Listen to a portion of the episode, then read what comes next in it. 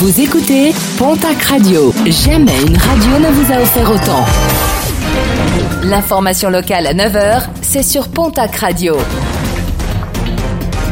Bonjour Jean-Marc Courage Sénac.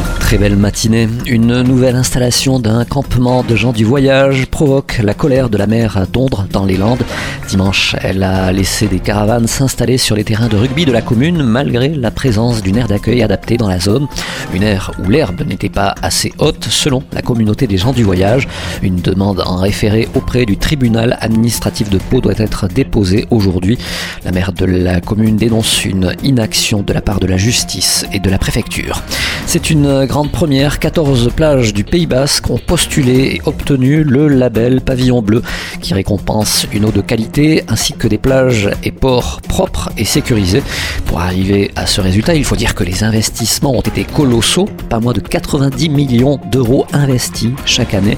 Parmi les plages concernées, celles d'Anglette, de Biarritz, Bidart et d'Andaille.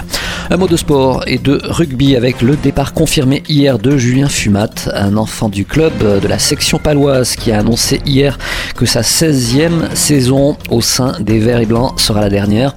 Arrivé au club en cadet, celui qui évoluait au poste de centre-ailier ou derrière n'aura connu que le club béarnais tout au long de sa carrière. Toujours en rugby, pas mal de questions sur la tenue de la demi-finale de Pro D2 qui doit opposer dimanche le Biarritz Olympique à l'équipe de Vannes. L'un des joueurs biarro, Darly Donvo, est positif au coronavirus.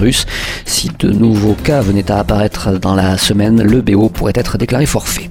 En basket, nouvelle journée de Jeep Elite après deux revers successifs. L'élan Bernay tentera de se racheter avec un déplacement en début de soirée au Portel. Premier rebond programmé à 18h. Et puis longue ou courte, une attente en tout cas insolite la nuit de dimanche à lundi aux urgences adultes de l'hôpital de Bayonne. Un film pornographique a été diffusé sur l'écran du téléviseur de la salle d'attente. Une scène filmée par un patient. À l'origine de sa diffusion, l'accès à la chaîne Canal+, normalement pas accessible, mais qu'il a été durant une vingtaine de minutes. La direction de l'hôpital a présenté ses excuses.